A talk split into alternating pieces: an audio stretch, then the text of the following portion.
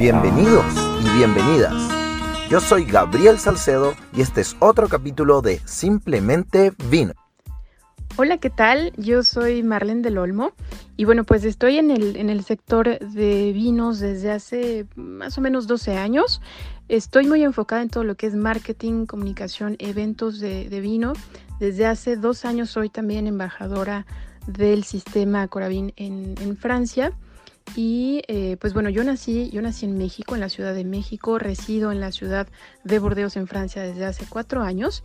Y para todos aquellos que quieran estar eh, en contacto conmigo, intercambiar acerca de, todo este maravilloso mundo del, vino, eh, estoy en Instagram como Marlene-del Olmo. Bienvenida Marlene.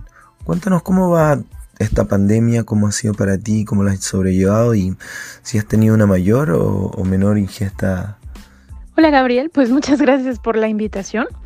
Esta pandemia, bueno, pues, pues no la he pasado tan mal.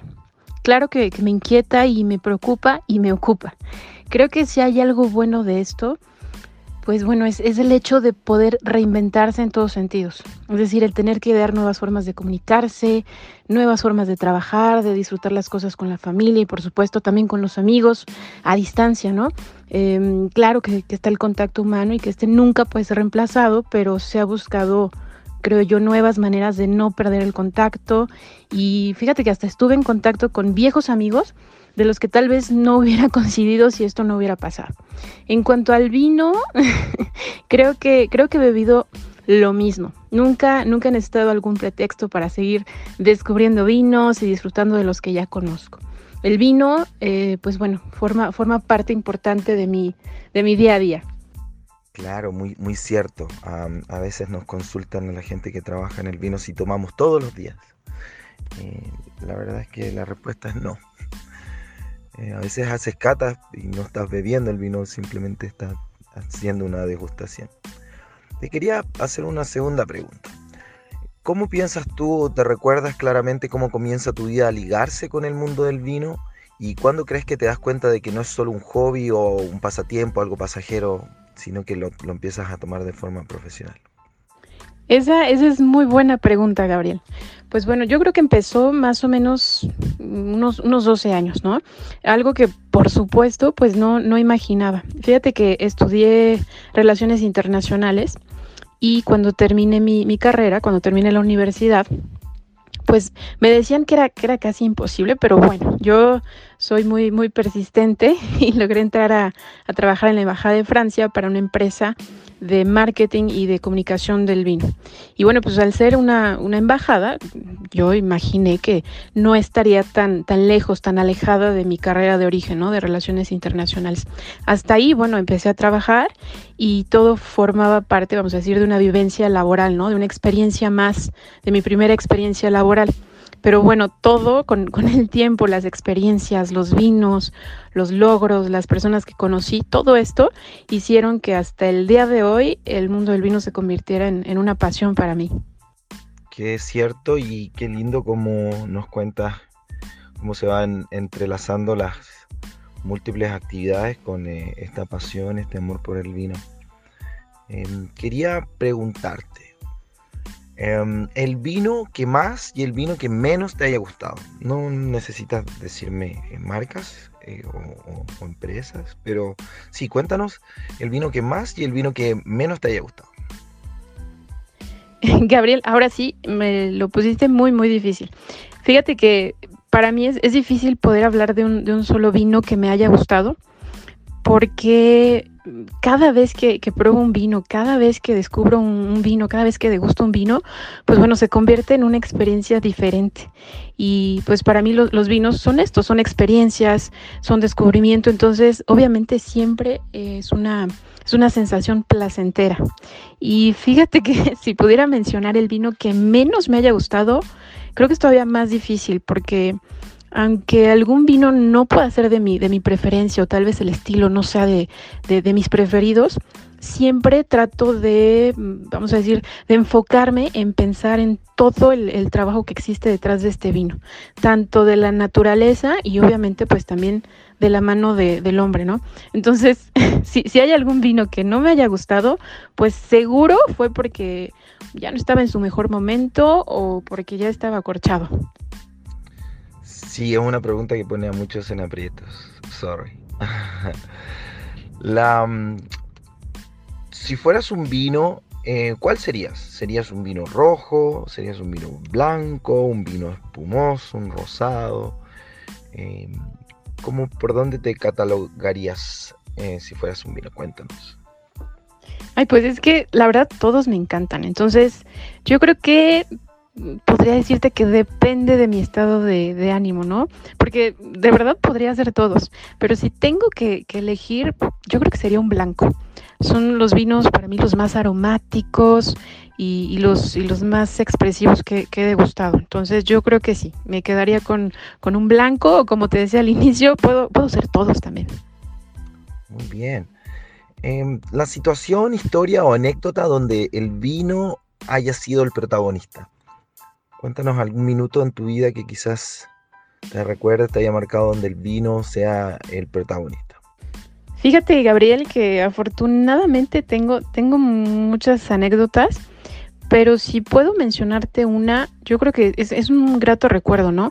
La visita a la bodega de Mutono Chile en, en porque bueno, pues déjame decirte que dos de mis pasiones, el arte y el vino, estuvieron en el mismo lugar durante esta visita tuve la oportunidad de ver las obras de arte, imagínate, las obras de arte originales que han sido realizadas por los artistas, bueno, artistas de todo el mundo a través de los años, precisamente para las, etiquetas de este vino. Y luego, bueno, pues por si fuera poco, al final de, esta visita, todo culminó con, una degustación, con una cata de vinos que sin duda se queda, eh, por supuesto, en el paladar, pero también, también en la memoria. Qué envidia. En algún minuto habrá que ponerlo en la, lista de cosas que hacer. Eliminando el precio de esta ecuación, cuéntame qué atributo es el que buscas al momento de hacer una compra eh, de vinos. ¿Te vas por los terroirs? Eh, ¿Te vas por el, hacedor del vino, el winemaker? ¿O te vas por lo que dicta eh, el minuto? ¿O el pairing? Quizás que quieres hacer un maridaje específico, cuéntanos cuando haces la compra, por lo general, por dónde va. Obviamente saquemos el precio. Pues esa, esa también es muy, muy buena pregunta, porque déjame decirte que de entrada siempre busco que sea un vino que yo no conozco, ¿no? Em, también busco que sea una, una región o una, una, uva incluso que no haya probado todavía. La verdad es que a mí me encanta la idea de, descubrir, ¿no? Siempre estoy buscando también que, que, el vino tenga mucha historia. Para mí esto es muy importante, que el vino me pueda contar una historia y que esta historia me haga viajar a través del tiempo, que esta historia me haga saber también que estoy, que estoy probando un producto directo de, de, su tierra y que se expresa a través de, sus aromas y los sabores. Entonces, a mí me, encanta esto, ¿no? La idea de, descubrir cosas que, que, por supuesto no he probado, que no conozco aún. Claro, entiendo. En, en esa misma quizás ya lo respondiste, pero ¿qué, tan aventurera te sientes para probar nuevas cosas? Em, te, dedicas, no, da lo mismo el precio, si es que ves que es algo que te llama mucho la atención, te vas directamente a, tratar de, conseguir ese vino, de probar ese vino. Eh, ¿Cómo está tu curiosidad en ese sentido?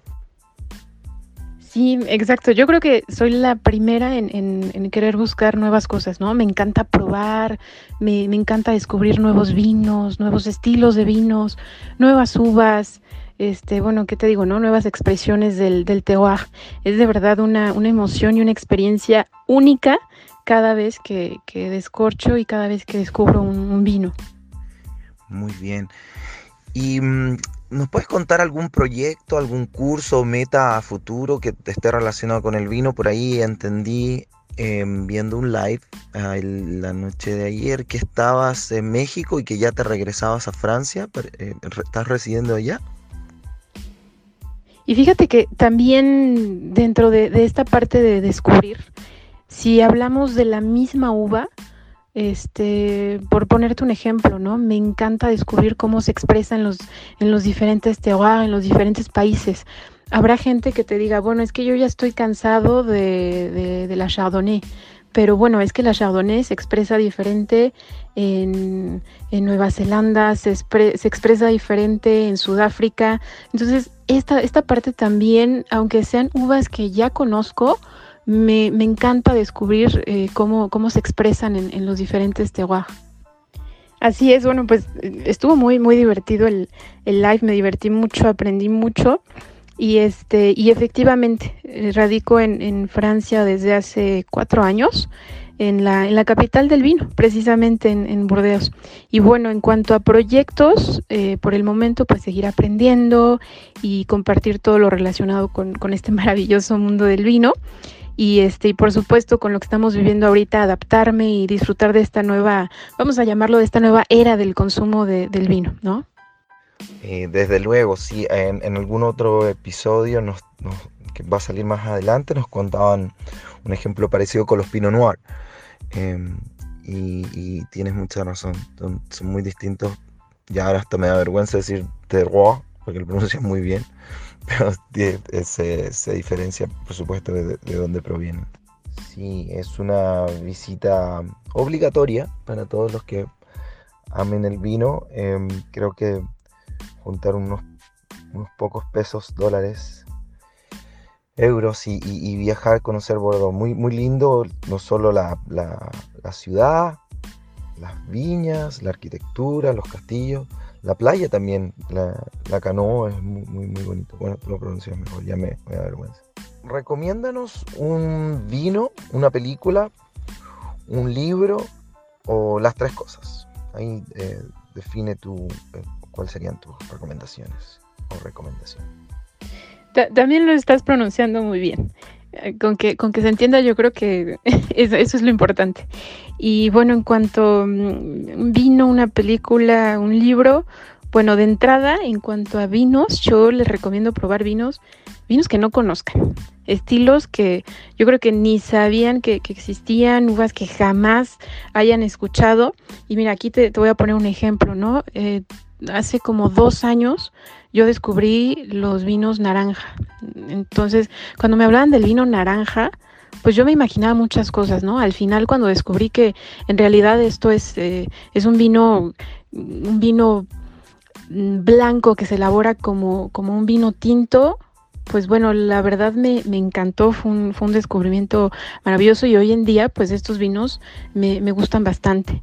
¿No? Entonces hay que, hay que aventarse a, descubrir. En cuanto a películas, bueno, pues hay tantas películas. Soy, soy muy peliculera, me encanta el cine. Pero si les puedo recomendar una, les puedo recomendar Amelie, si es que no la han visto, ¿no? Porque a lo mejor muchos ya la vieron. No tiene nada que ver con el vino, pero, pero ay, déjame decirte cómo, cómo se disfruta con una copa de vino y buena compañía.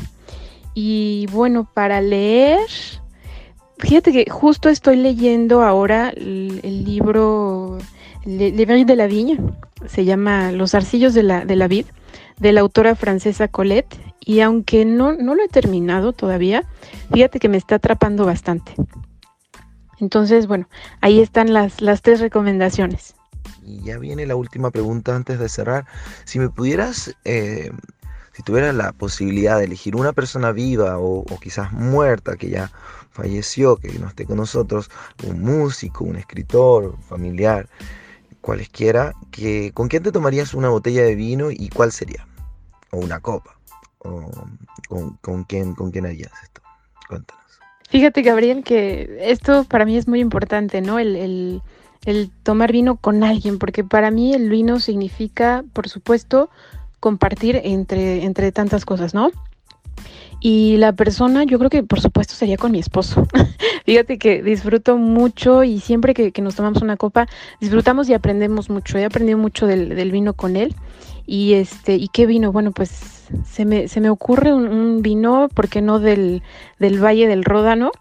Este, de la bodega Yves. Entonces yo creo que sin duda, yo diría que yo, yo no diría que no a esta, a esta copa de vino. Perfecto. Muchísimas gracias por participar, por la buena onda y estar em, aquí contándonos un poquito más eh, de tus intereses. Te voy a pedir el último de los favores. Si es que puedes recomendarnos un tema, con este tema musical vamos a cerrar. Y si quieres decirnos con qué eh, vino lo, lo escucharías, y cerramos el capítulo. Gracias por, por, estar con nosotros y nos vemos en otro próximo episodio de Simplemente Vino. No, pues Gabriel, muchísimas gracias a ti. La verdad es que la, la pasé muy bien.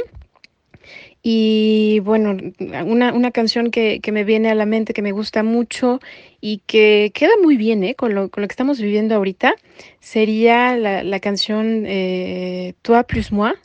Es, significa tú más, más yo, del autor, bueno, el cantautor es Grégoire. Y yo creo que una, una buena copita de un Pinot Noir alemán que, que, conocen allá esta uva como Spätburgunder, le vendría, le vendría muy bien. Es un vino también jovial, como, como la canción, una letra positiva que, que, que, inspira y, este, y pues bueno, muy ad hoc con, con este vino que también inspira. Así es que bueno, pues una vez más, muchas gracias a ti y, este, y pues bueno, hasta la, hasta la próxima.